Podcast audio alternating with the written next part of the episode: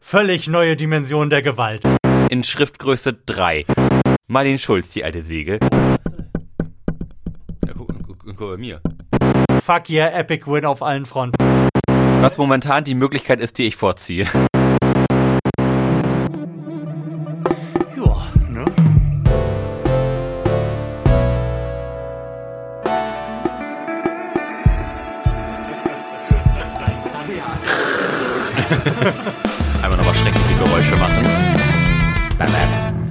Herzlichen Glückwunsch zur 58. Ausgabe des Florian Primel Podcasts live aus dem Laboratorium für angewandtes Podcasten, Mikrofonie und äh, Hopfen Studies mit Lars Holscher. Und Florian Primel. Ja, haben wir es doch noch geschafft und sitzen jetzt hier völlig ungewohnt mitten am Tage zusammen und äh, werden gleich Bier verköstigen. Ja. Ich bin auch noch ein bisschen irritiert darüber, dass es alles so hell ist und wir mittags hier sitzen. Das Ah, Frühstücksmüsli ist noch nicht verdaut. Richtig. und wird jetzt noch so ein bisschen mit Hopfen und Malz durcheinander geschüttelt. Mhm. Gestern ist es woran gescheitert? Gestern ist es daran gescheitert, dass meine Freundin aus Hamburg kommt und zwar mit dem Flixbus.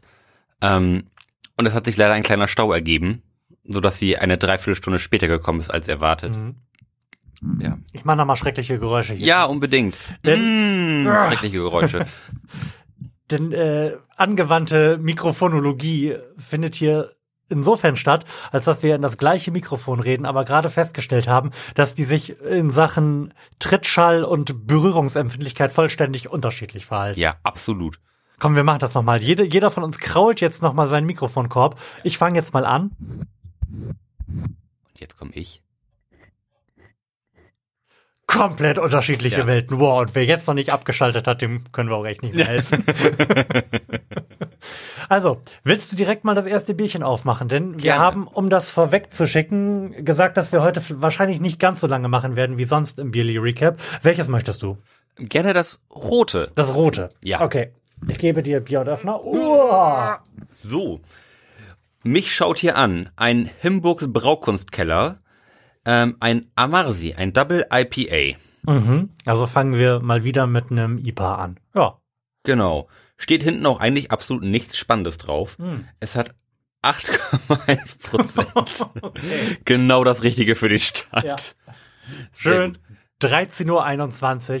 Ach, da waren wir doch das. Oh, oh, Ah, ist egal, mach. ah, okay, alles hier zurück. Oh. Schwach, schwach bin ich auch noch. so, dann.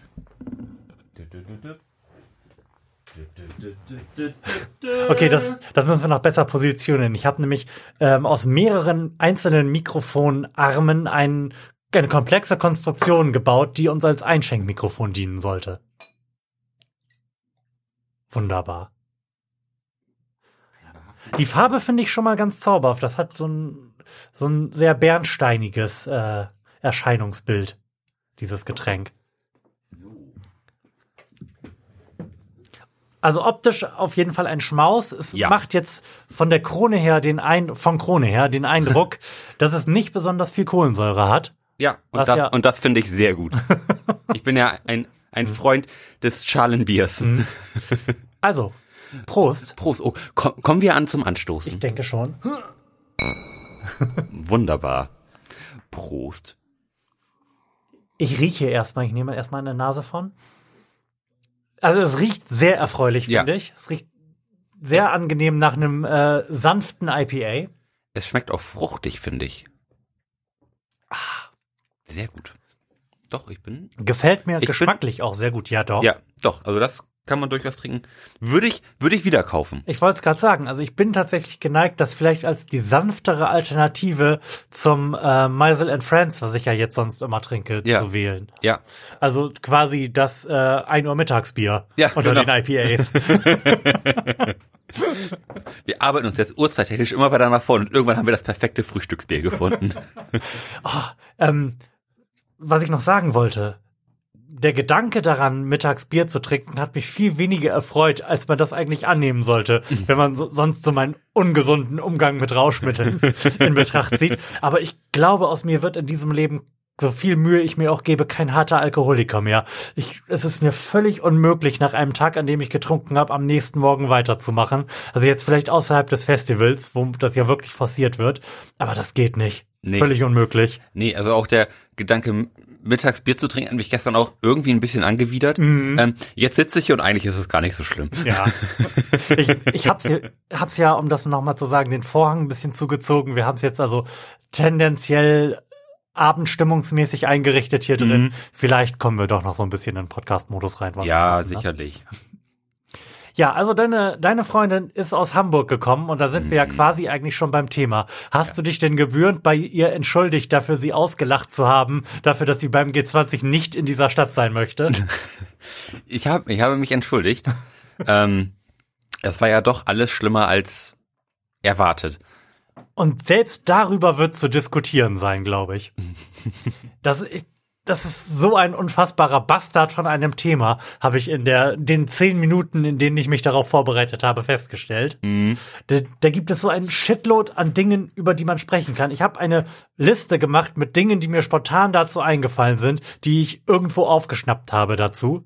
Ich, ich sehe, vor Florian liegen zwei DIN A4 Seiten voller Text in Schriftgröße 3. Ja, so ungefähr. Es ist wahrscheinlich Schriftgröße 10 oder sowas. Aber Sollen wir dir eine Lupe holen? Das ist wirklich ausgesprochen klein. Das geht, komm. ähm, ich habe diese Liste gemacht und würde sie gerne einfach vorlesen, Mhm. um und zwar gar nicht, um auf die einzelnen Sachen einzugehen, das werden wir bestimmt tun, aber um mal so den Rahmen zu setzen für das, von dem ich denke, was man dazu guten Gewissens sagen kann, Ja. wenn man irgendwie ein bisschen mehr als einfach nur eine Meinung vertreten möchte. Mhm. Also, ich lese jetzt einfach mal vor. Wobei das Hauptproblem ist jetzt gerade dabei nicht die Schriftgröße, sondern die Tatsache, dass es ganz schrecklich durchscheint, weil ich so ein bisschen gegens Licht halte. Also, der Rahmen für unser folgendes Gespräch. G20 ist sinnlos. G20 muss sein, reden ist immer gut. G20 muss in der Stadt möglich sein. G20 geht auch in der Lüneburger Heide. Es gab ein bisschen Randale. Völlig neue Dimension der Gewalt. Polizeigewalt, linke Gewalt. Linke und Gewalt schließt sich eigentlich aus. Das waren aus dem Ausland angereiste Randalierer. Nee, ergebnisorientiert, erlebnisorientierte Jugendliche. Da waren versteckte Provokateure von der Polizei, die haben angefangen. Da waren ja mehr Journalisten als Vandalen. Das waren gar keine Linke, das waren halt einfach Arschlöcher. Das waren Rechte, die sich unter die Linken gemischt haben, um sie zu diskreditieren. Die Linksextremisten wollten nach der AfD endlich auch mal wieder Aufmerksamkeit und sind darum so abgegangen. Also eigentlich war das eine CDU-Wahlveranstaltung. Linksterrorismus, Staatsterrorismus. Die Rote Flora hat den größten schwarzen Block aller Zeiten angekündigt. Die Rote Flora ist entsetzt über das Ausmaß. Die Polizei wollte solche Bilder. Der Staat wollte solche Bilder, um endlich mehr Repression durchsetzen zu können. De Maizière will Ausnahmeverfassung. Die Polizei hat die gewähren lassen, damit möglichst viel passiert. Die Polizei wäre überfordert. Polizei hat nur den Gipfel geschützt, nicht die Menschen. Olaf Scholz sieht keine Fehler. Polizei sieht keine Fehler. Olaf Scholz entschuldigt sich und zu guter Letzt ist selbst die Talkshow dazu eskaliert und Bosbach hat sie verlassen. Ja. So, und das ist mir so an Themen dazu eingefallen in den zehn Minuten, die ich mir dafür Zeit genommen habe. Und das, das ist halt sehr, sehr schwer irgendwie zusammenzubringen, finde ich, weil man über jedes dieser Themen eigentlich einzeln sprechen müsste, die aber nicht einzeln betrachten kann. Ja. Und darum habe ich ich für mich überlegt, was könnte man denn jetzt dazu sagen, was ein bisschen mehr als eine persönliche Meinung ist, was alle diese Punkte irgendwie ins Kalkül zieht und was, funkt, was man sagen kann, wenn man annimmt, dass die Verschwörungstheorie stimmen könnte, dass dieses, die CDU sich das als Wahlveranstaltung überlegt hat und was auch stimmen könnte, wenn einfach nur der schwarze Block randaliert hat. Und was auch stimmen könnte, wenn in Wirklichkeit die Polizei schuld ist. Und ich glaube, das Einzige, was man dazu, was ich dazu als Beobachtung sagen kann, ist, dass ich glaube, dass die, diese Eskalation beim G20 und die Vorbereitung zum G20 ähm, sich lesen lässt als so ein Kristallisationspunkt dieser Auseinanderstrebungstendenzen, die wir in der Gesellschaft haben Mhm. dieser Individualisierungstendenzen, ähm, der Spaltung der Gesellschaft, jetzt gar nicht mal irgendwo durch ein Lager durch, sondern einfach, dass alle Leute in ihren Interessen immer weiter auseinanderstreben und dieses so eine Art Gemeinwohl, auf das sich alle einigen können, ganz stark an Bedeutung verliert. Ich möchte das an diesen zwei Gruppen festmachen, die es da ja gab, die man, auf die man zeigen kann. Und zwar einmal die Führung, repräsentiert durch die Polizei, und einmal die Leute, die da randaliert haben. Ähm, Mhm. Leute, die Bengalos in irgendwelche random Autos reinschmeißen, Mhm.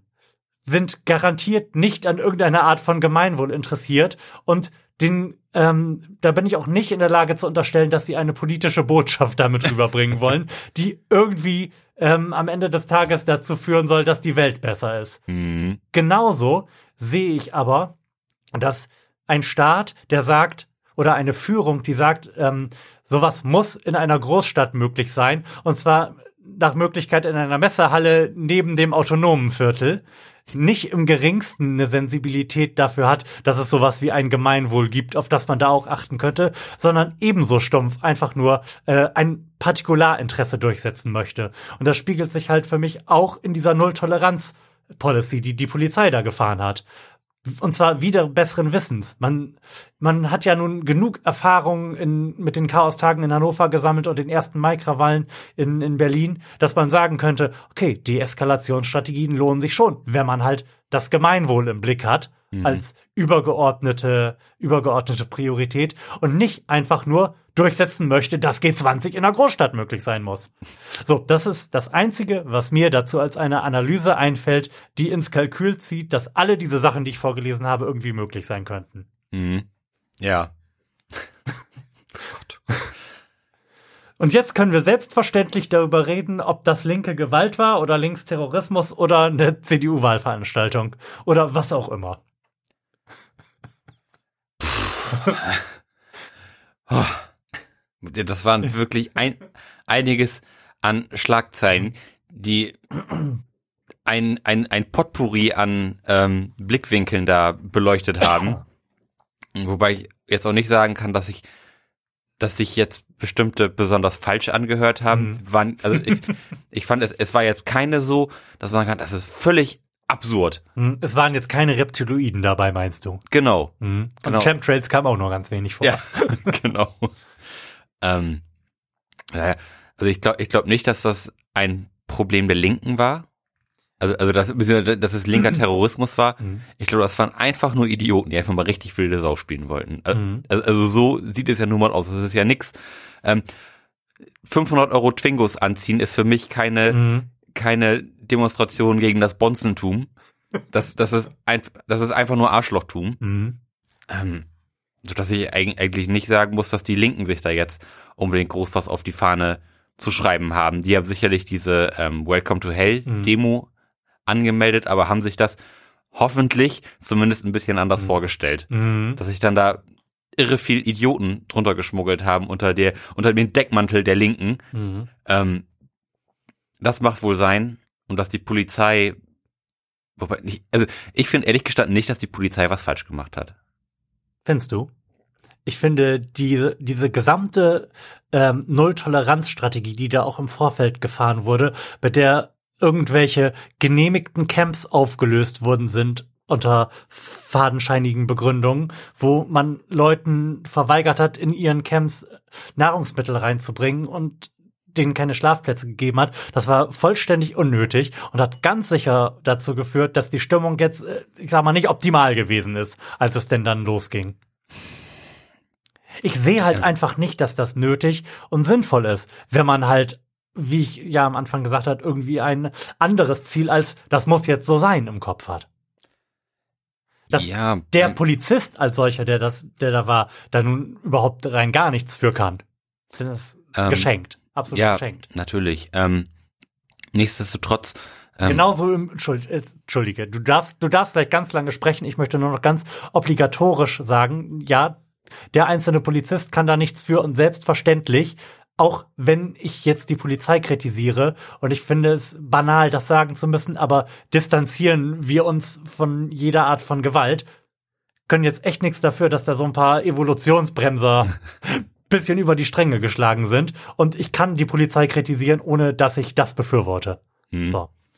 ähm, also ich, ich finde, man muss das immer aus, aus der Perspektive sehen, wie sich die Lage da entwickelt hat. Und die war ja schon von Anfang an durch wirklich extreme Gewalt eigentlich geprägt, schon bevor die, der Welcome to Hell Demonstrationszug überhaupt losgefahren ist, brannten überall schon Autos, ähm, sodass sich die Reaktion. Ich glaube, das stimmt nicht, aber sei es drum. Doch.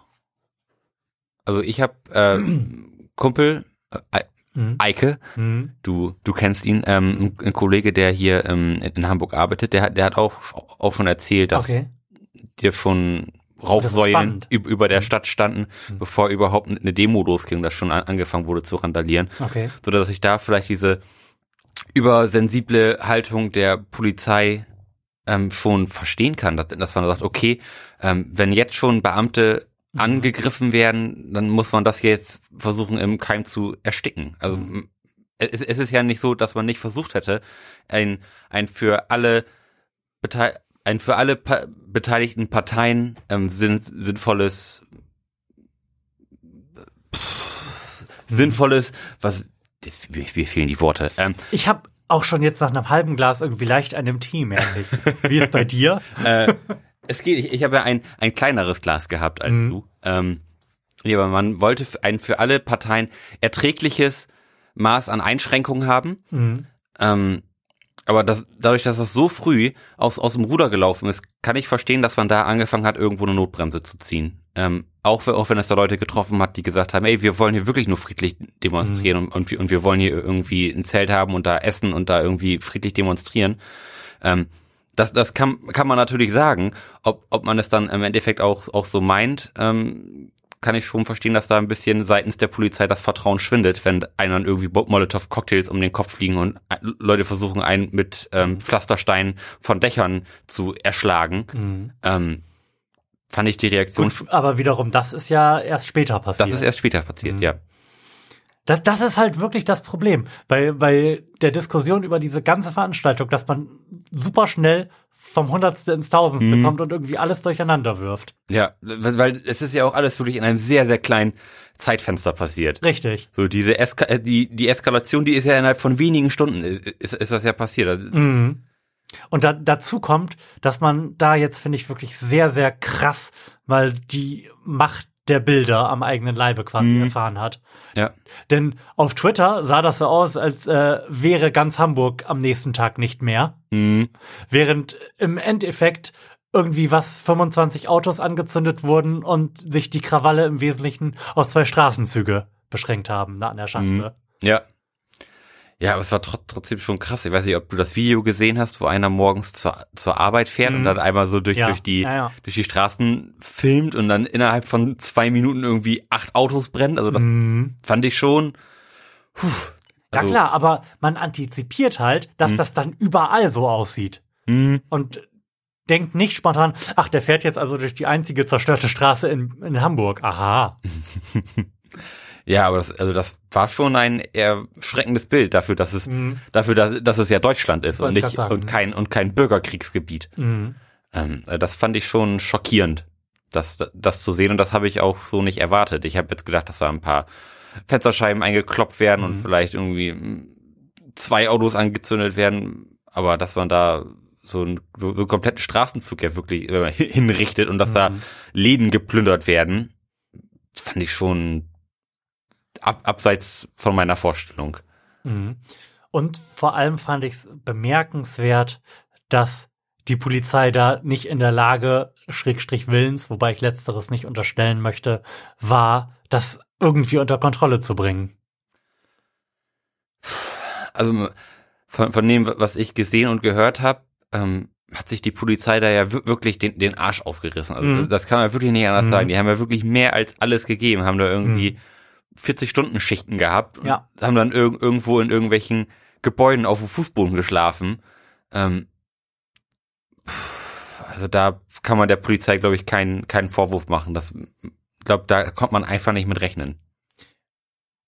Ich, ich bin mir nicht sicher, ob man damit nicht rechnen konnte. Ich weiß nicht, wie viele Polizisten jetzt insgesamt im Einsatz gewesen sind, aber ähm, die Hauptkritik ist ja auch, dass die Polizei im Wesentlichen natürlich dafür da war, den Gipfel zu schützen Hm. und nicht den Rest der Stadt. Ja. Das heißt, dass eher wenige Polizisten im Vergleich zu den, lass es mal überschlagen, tausend Krawallmachern, Hm. die da Autos angezündet und Läden geplündert haben gewesen sind. Und ich kann mir nicht vorstellen, dass nicht mit tausend erlebnisorientierten Jugendlichen, die da irgendwie über die Stränge schlagen, gerechnet worden ist. Und ich frage mich, ob es einfach nicht mehr Einsatzkräfte gab in dem Moment, die man da hatte, oder ob das Fehlplanung gewesen ist. Na, es, es, es, Und ersteres würde mich erschrecken. es muss ja Fehlplanung gewesen sein. Also zumindest so, wie, wie du das schilderst, weil es, es konnte ja zu einem späteren Zeitpunkt problemlos nach Nachschub angefordert werden. Mhm. Also es, es, sind ja sogar Polizisten au- aus Delmenhorst noch Mhm. gekommen, aus, aus Bayern sind noch welche eingeflogen worden. Also es, es, es gab ja noch Kapazitäten. Mhm. Aber ich bin immer noch der Meinung, dass man dieses Au- Ausmaß nicht hätte erahnen können. Ist denn das Ausmaß so groß? Gibt es da schon irgendwie belastbare Zahlen zu? Hm, Ich habe noch keine gesehen. Ich, ich nämlich auch nicht. Ich kenne halt auch nur dieses, ähm, die Aussage vom Spiegel, glaube ich, dass ungefähr zwei Dutzend Autos angezündet worden sind.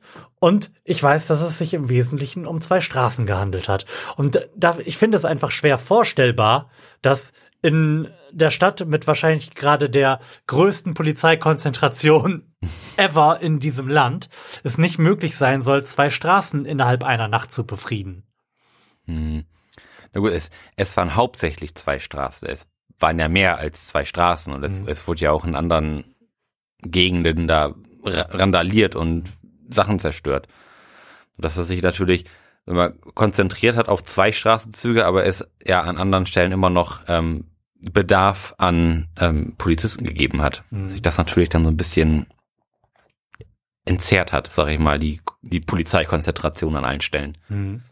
Äh, Ich will auch überhaupt gar keinen Punkt an der Stelle machen. Ich tue halt einfach nur so raus, was Mhm. mir zu dem jeweiligen Thema, wo wir gerade sind, Ja. irgendwie im Kopf herumspukt. Ja, Wieder, womöglich wieder besseren Wissens. Aber ich finde auch tatsächlich die wirkliche Informationslage extrem dünn. Es gibt sehr, Mhm. sehr viele Bilder. Es gibt allein von dieser Auflösung des schwarzen Blocks, der ja so als Startpunkt der härteren Randale-Phase gilt, gibt es Stunden, Stunden und Stunden über Videomaterial aus verschiedensten Perspektiven, Ja. von auf den Dächern bis von der Polizei und Leute mittendrin. Aber tatsächlich Zahlen und Fakten, finde ich, sind extrem dünn gesät. Nee, die, die Auswertung findet, glaube ich, immer noch statt. Also, so, also ri- richtige Zahlen sind mir jetzt noch nicht untergekommen.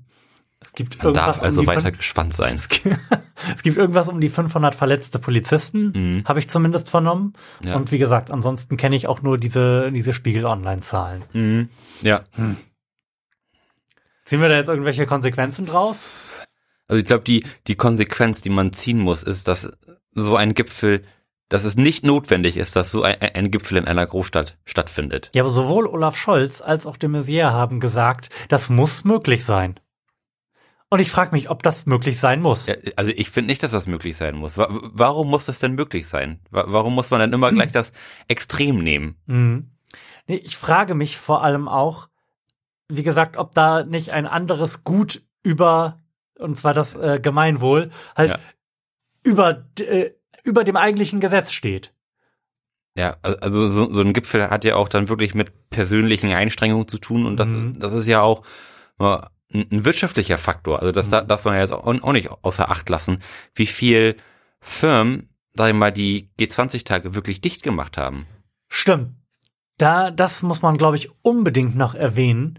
Es gibt ja auch, ähm, es gibt ja diesen äh, Facebook-Eintrag von verschiedenen Gewerbetreibenden da auf der Schanze, Mhm. die halt explizit sagen, dass eigentlich die, die paar Irren da nicht ihr Problem gewesen wären, sondern äh, dass die Schäden, die da dann ähm, zustande gekommen sind, ja sowieso von Versicherungen gedeckt sind, während Mhm. ihnen aber niemand den äh, Verdienstausfall bezahlt dafür, dass anderthalb Wochen kein Mensch bei ihnen in das Geschäft gekommen ist. Mhm. Ja. Und das finde ich ist eigentlich schon genug Grund zu sagen, hey, das, Mhm. das muss nicht sein. Mhm. Also, was ist denn an, an Hamburg besser als An der Lüneburger Heide. Ja, oder an Eisenhüttenstadt oder was, was weiß ich denn? Also das, Mhm. das kann, das kann nicht not tun. Nee. Und Nee. das sind jetzt auch nicht so absurd viele Menschen, die da an so einem G20-Gipfel teilnehmen. Ja, dann sind es halt 20 Delegationen, a 1000 Menschen, dann sind das 20.000 Menschen. Ja. Und ich glaube nicht, dass nur Hamburg und Berlin oder München in der Lage sind, 20.000 Menschen zu bewältigen. Nein.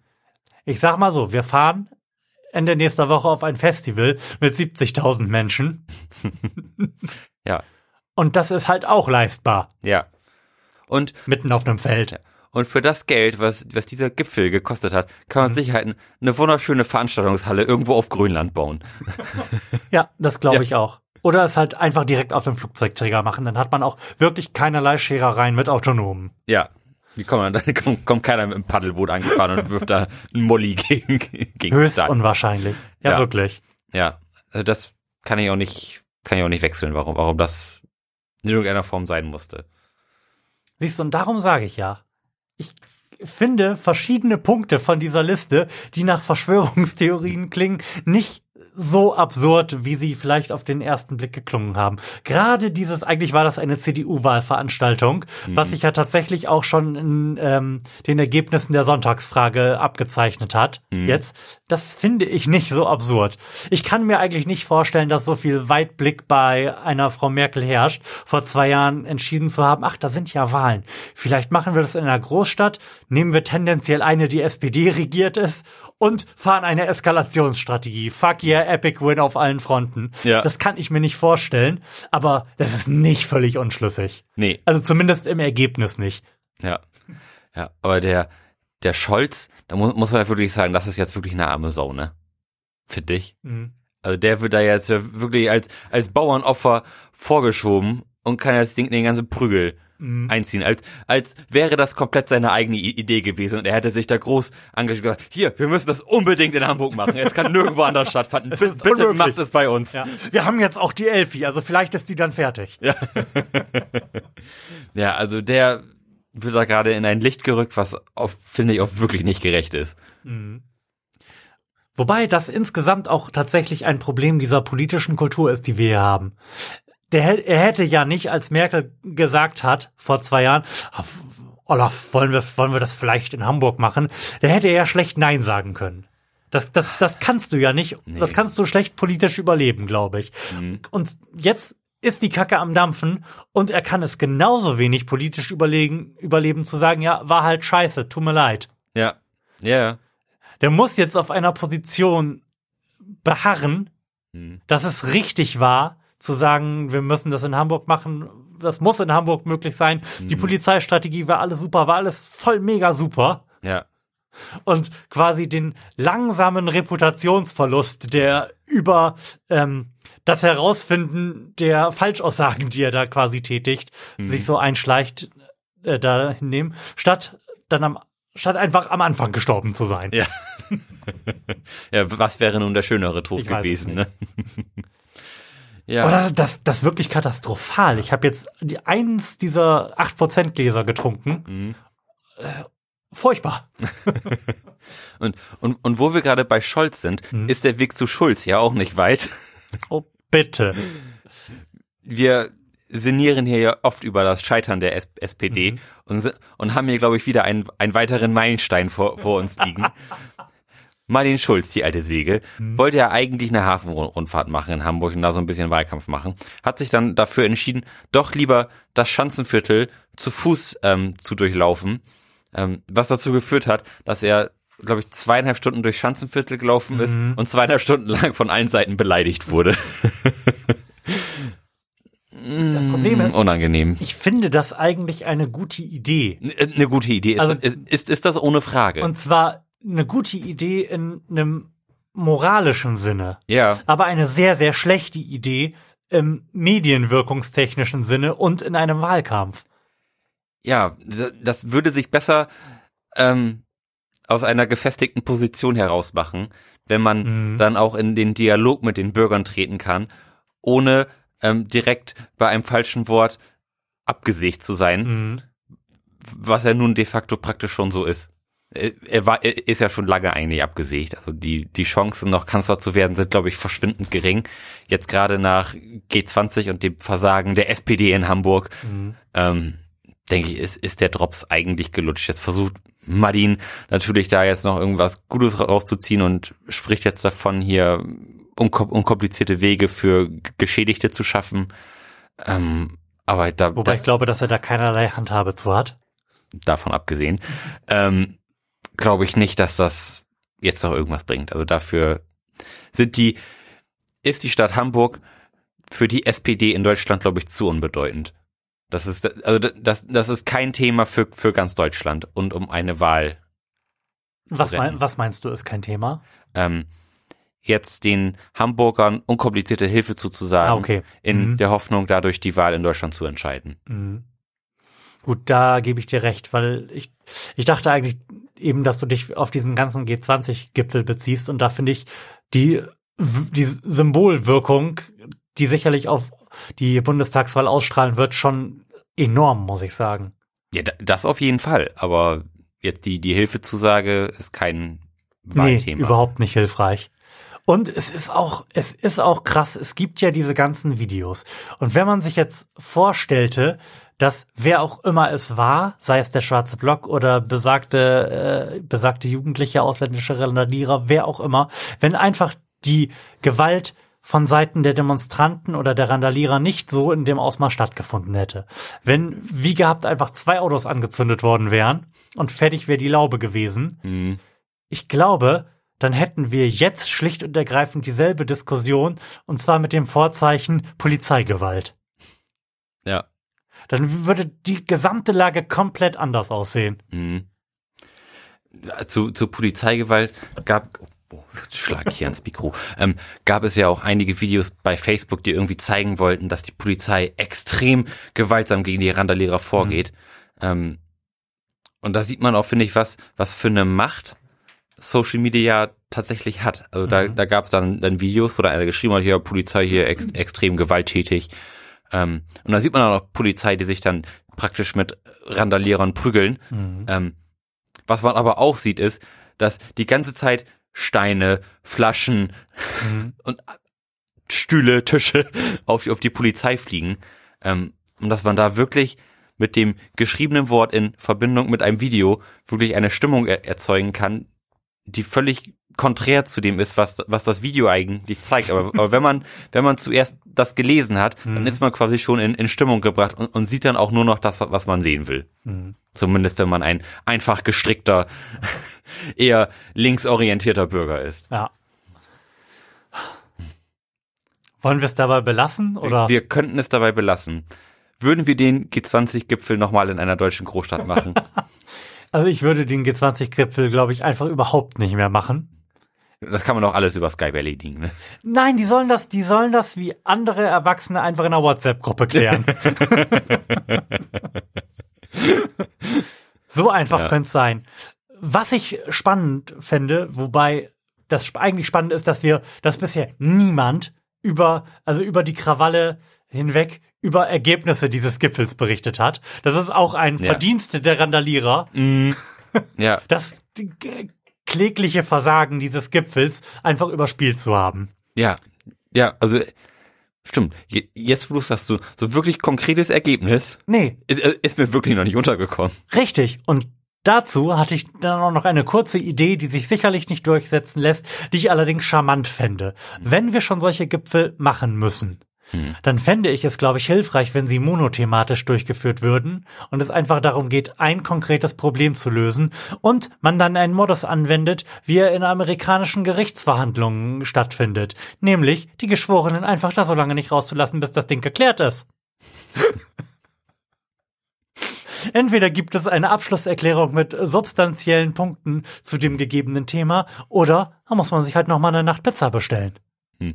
Ähm, zu, zu diesem Modus, unabhängig vom G20, habe ich gestern ganz zufällig einen ganz interessanten Artikel gelesen aus, aus der Sicht eines Geschworenen. Okay. Ähm, da ging es darum, irgendjemand hat jemanden überfahren. Mhm. Und jetzt sollte es, jetzt mussten die Geschworenen darüber urteilen, ob ähm, dieser nun ähm, mit, mit der mit der Höchststrafe mhm belegt wird. Belegt wird, genau, oder ob er mit einem Bewährungsverfahren davon kommt. so. Ähm, sie mussten ein, einstimmig sein, sie mussten ein, einstimmig entscheiden. Und es waren ähm, alle außer einer Frau dafür. Und diese Frau war, war so vehement dagegen, ähm, die Höchststrafe zu geben, Mhm. dass schlussendlich alle anderen aufgeweicht sind, weil sie keinen Bock mehr hatten, da bis Ultimo zu sitzen, sodass am Ende 19 Leute gesagt haben, ja, drauf geschissen, wir wollen jetzt alle nach Hause. Dann, Mhm. hier, hast du, hast du deinen Willen, kriegt er Bewährung. Tschüss, guten Tag, auf Wiedersehen. Mhm. Und das, finde ich, ist eine absolut unmögliche, äh, ein unmöglicher Modus, so Dinge zu en entscheiden, nur weil, weil, weil man ein- einfach keinen Bock mehr hat. Aber ich, ich, ich wüsste auch nicht, was man dagegen machen soll. Mhm. Also, dass Leute dann einfach sagen, ach ja, stimmt, eig- eigentlich hat sie recht, ich habe meine Meinung geändert. Und dann Mhm. würde ich denken, so, ich habe einfach keinen Bock, ich will jetzt nach Hause Bier saufen. Ja, stimmt, das ist, das ist tatsächlich, Ja. ich möchte gar nicht sagen ein Problem, aber ähm, Das ist schon ein Problem, das sogar ziemlich groß ist. nee, aber das ist jetzt ein, das ist jetzt auch eine Extremsituation, die du da wieder schilderst, dass einer Ja. gegen 19 ist. Wahrscheinlich wird es in aller Regel ja nicht so aussehen, aber tatsächlich ist das natürlich ein Verfahren, bei dem derjenige mit dem stärksten Sitzfleisch gewinnt. ja. Ja. Wobei auch das, das, das stellen wir jetzt ja wieder quasi einfach so hin, als wäre dem so. Vielleicht wird ja derjenige mit dem stärksten Sitzfleisch auch einfach überzeugt vorher. Ja, das macht durchaus passiert, aber auch diese Mhm. e Extremfälle gibt es und das führt dann dazu, dass so ein Ergebnis irgendwie zustande kommt. Mhm. Finde ich interessant. Kommt in der Praxis wahrscheinlich nicht sonderlich oft Mhm. vor, ähm, ist aber durchaus ein Fehler im System. Aber kein lösbares. Richtig, genau. Da habe ich nämlich auch gerade schon wieder überlegt, ja, und wie könnte man es denn jetzt besser Gar nicht. gestalten? Gar nicht. Es gibt tatsächlich, und das habe ich über die mehrjährige Laufzeit dieses Podcasts auch erst festgestellt, es gibt wirklich viele Probleme, für die es keine vernünftige Lösung im Sinne von eins ist gut, null ist schlecht gibt. Mm, Das, ja. das hatten wir, als wir bei den Kohlbergschen Moralstufen waren und der Frage, ob der Polizist Folter androhen darf. Ja. Und da sind wir jetzt wieder bei gelandet. Das Ja. ist erschreckend, wirklich erschreckend, wie ich finde, oft so. ja. Es gibt oftmals eine Grauzone, die Mhm. ein für und wieder für beide Extreme gut darstellen kann. Mhm. Apropos Extreme. Nachdem wir jetzt ein IPA hatten, hast du vielleicht Lust, uns dieses Lager aufzumachen? Ein letztes Lager vor, vor Vor? Vor dem Ende. Ein Abschlusslager quasi. Echt? Wollen wir gleich schon Schluss machen? Müssen wir. Oh, wie kommt's? Der Friseur ruft. Das klang gut. Das klang sehr, sehr gut. Sogar auf meinen Kopfhörer gehört. So. Wie lange hast du denn noch? Also können, können wir noch ein Thema anschneiden oder? Wir können noch ein Thema anschneiden. Okay. Ich, dann hätte ich nämlich noch mal das in diesem Podcast ja grundsätzlich beliebte Thema Zukunft. Zukunft. Zukunft ist immer gut. Mhm. In diesem Fall bin ich mir da nicht so sicher, aber ich habe irgendwie sind bin ich über verschiedene Artikel gestolpert in der letzten Zeit, die Ja. mich dazu gebracht haben zu denken, dass diese Zukunft, über die wir hier ja auch immer sprechen, die, jene Zukunft, in der elektrisch fahrende, selbstfahrende Autos auf den Straßen sind und niemand mehr Arbeit hat, viel, viel näher ist, als wir eigentlich denken. Aber du möchtest erstmal vorlesen, was auf dem Bier steht. Genau, Ja. wir trinken hier jetzt gleich ein Bosch Lager, die goldene Milde. Hinten steht drauf, Lager, goldene Milde. Ein Lager mit Feuer. Strahlend golden leuchtet es aus dem Glas. Der Duft ist von einer erlesenen feinen Würze. Ah, oh. Im Antrunk bestätigt sich das balancierte Gefühl. Die zeitlose Schönheit, eingebraut mit Aromahopfen der Sorte Tradition, erfreut den Gaumen bis zum harmonischen Ausklang. Sie sollten in Gold investieren. Also, hat- hat- Ich finde, bringt so eine das- gewisse Polemik mit. Ich wollte gerade sagen, das liest sich eigentlich so, als hätte ich da nicht das geringste Interesse dran. Es riecht Die, wie die, Pilz. die Nase bestätigt seine Aussage. Die Nase bestätigt, es riecht wie ein eher langweiliges Pilz mit einer gewissen Gewürznote. Der Geschmack bestätigt dies. Bis auf die gewisse Gewürznote, Mhm. die auch eher sehr zurückhaltend ist. Ja, das ist ein sehr, sehr langweiliges Bier. Ja. Aber durchaus trinkbar. Ja, Ähm, schlägt übrigens mit 4,9% Alkohol. ich sag ja, ein sehr, sehr langweiliges Bier. Ja. Also kann man absolut ohne Probleme trinken. Mhm. ähm, ist aber nix Dolles. Richtig. Und dafür, dass es bestimmt drei Euro gekostet hat, würde ich sicherlich nicht wieder kaufen. Nein. Nein, aber ist, ist völlig okay. Kann, kann man so, Ja. kann man so wegtrinken. Kann man wegtrinken und dann ist halt nichts gewesen. Nö, aber hat, hat erfreulich wenig Kohlensäure. Das muss ich dem Ganzen mal wieder zugutekommen lassen. Hast du diese äh, Google DeepMind lernt laufen Videos gesehen? Ja, Ziemlich impressive, oder? ziemlich impressive. Kannst du zusammenfassen, was man sehen kann, wenn man das sieht? Ähm, ja, man, Google hat eine, hat eine künstliche Intelligenz erschaffen, die einem virtuellen Männchen beibringt, zu laufen und Hindernisse zu übersteigen. Es, es, es geht sowohl um Hindernisse über Klettern als auch Spalten zu überspringen. Und man sieht quasi den, den Fortschritt, den die künstliche In- Intelligenz macht im Laufe der verschiedenen Iterationen. Mhm. Und der Kern der Sache dabei ist ja, dass diese Arten von künstlichen Intelligenzen, über die wir ja hier schon des Öfteren gesprochen haben, ja im Wesentlichen selbstlernend sind. Das heißt, die haben der Intelligenz nicht Lernen beigebracht, sondern ihr nur gesagt, dass sie unter gegebenen physikalischen Bedingungen von Punkt A zu Punkt B kommen muss. Hm. Und der Rest ist dann halt irgendwie selbst immersiv passiert. Ja, Und das finde ich wirklich beeindruckend, Ja. muss ich sagen. ja, So, und das nur so als Einstieg für äh, die Zukunft ist eigentlich schon da. Ich habe verschiedene Artikel gelesen, von denen äh, der erste und vielleicht irgendwie spannendste von Seth Mill gewesen ist auf äh, Newco. Der hatte den Titel This is how big oil will die und befasst sich mit dem elektrischen Auto. Und macht da einen wichtigen Punkt auf, wie ich finde, über den ich bisher noch nie nachgedacht habe. Ja. Und der seiner Meinung nach aber mit dazu beitragen wird, dass das mit dem elektrischen Fahren sehr viel schneller kommen wird, als wir uns das gerade denken. Hm. Und er macht dann, er macht den Vergleich auf zur ähm, Digitalkamera, ja, die die Analogkamera ab, äh, innerhalb von zehn Jahren quasi abgelöst hat. Und dann äh, auch noch mal zum normalen Handy und dem Smartphone, was auch ungefähr zehn Jahre gedauert hat Hm. nach äh, Markteinführung. Und äh, sein Argument, warum das alles sehr viel schneller kommen wird, als wir uns das so denken, ist halt ein rein marktwirtschaftliches. Aber der Punkt, den er macht, warum das so viel billiger ist und warum wir das alle werden haben wollen, ist folgender. Ein normaler Verbrennungsmotor hat 2000 Teile, die alle kaputt gehen können. Hm. Ein Elektroautomotor hat 20 Teile. Und diese sind alles keine Verschleißteile. Und er, er rechnet dann halt durch, wie die Gesamtkosten eines benzinbetriebenen Autos über eine Nutzungsdauer von 15 Jahren sich entwickeln, Mhm. mit den repar häufigsten Reparaturen, die da so durchgeführt werden müssen, im Vergleich zu einem Elektroauto, wo es die halt einfach alle nicht gibt.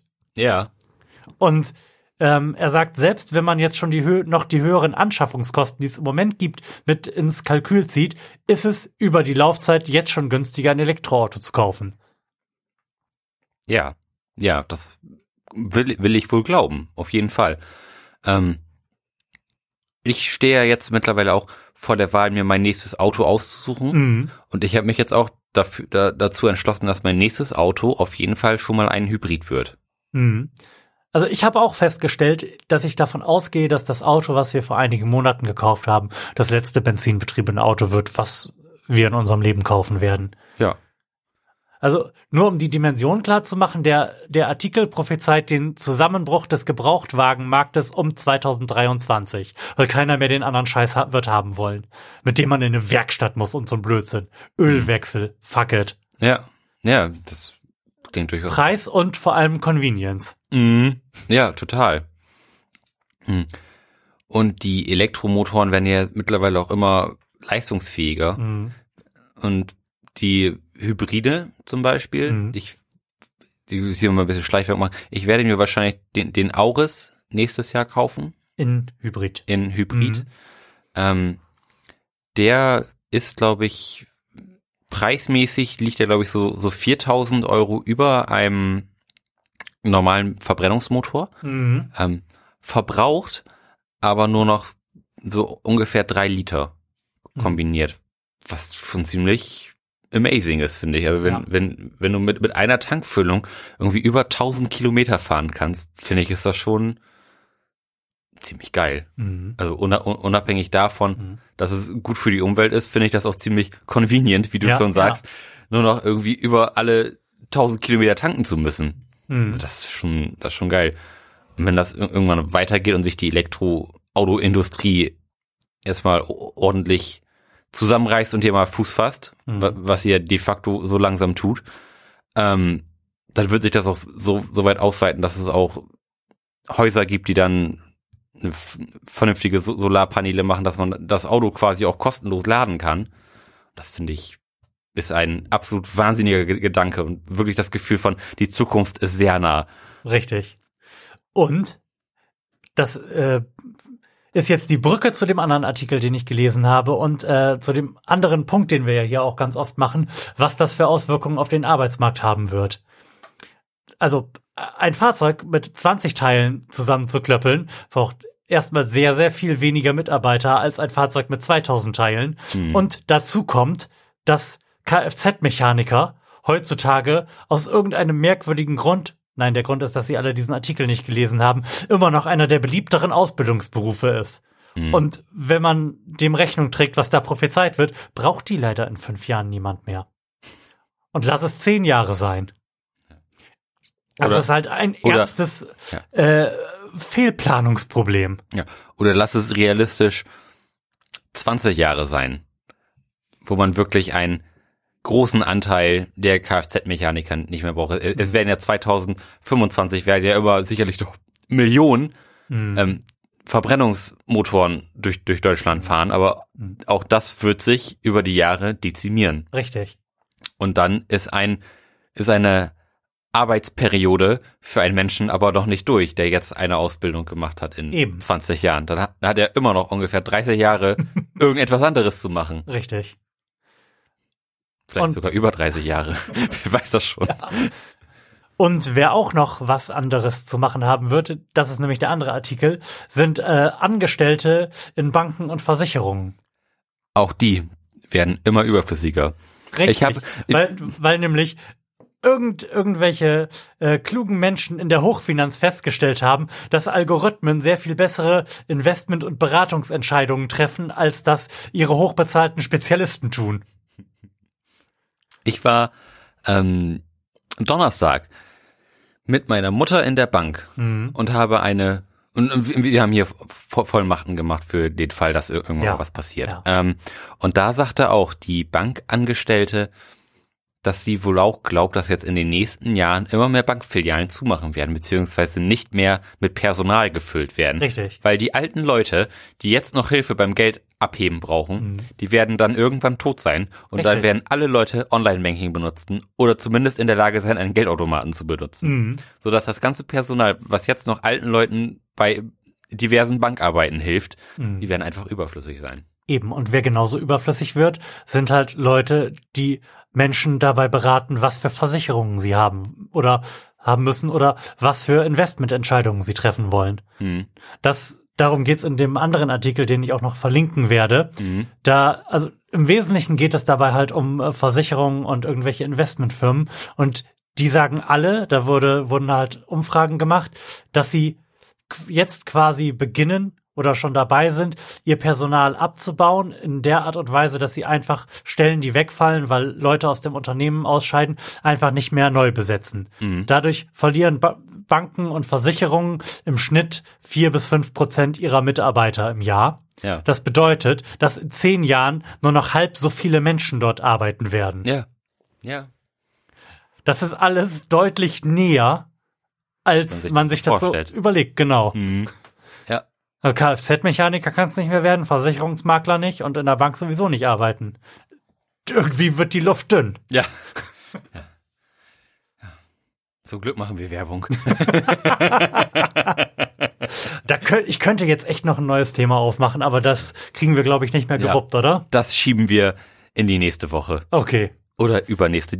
Nach die Deichbrand-Geschichte. Nach die Deichbrandgeschichte. Stimmt. Ähm, pflichtschuldig müssen wir noch nachreichen, dass die Ankündigung, die wir vor zwei Sendungen gemacht haben, nämlich nach dem System of a Down Konzert als nächstes zu The National in die Elbphilharmonie zu gehen, sich vermutlich nicht realisieren lassen wird.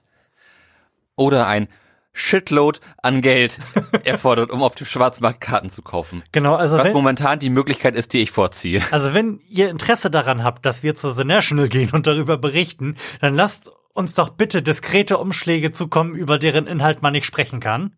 Oder schickt unsere National-Tickets zu. Eins von beiden. Richtig. Ich war, ich war wirklich, wirklich Ja, traurig ich darüber, war dass echt, wir beide ich war keine. echt niedergeschlagen. Ja, sehr. Aber die Quote scheint exorbitant schlecht gewesen Ja. zu sein.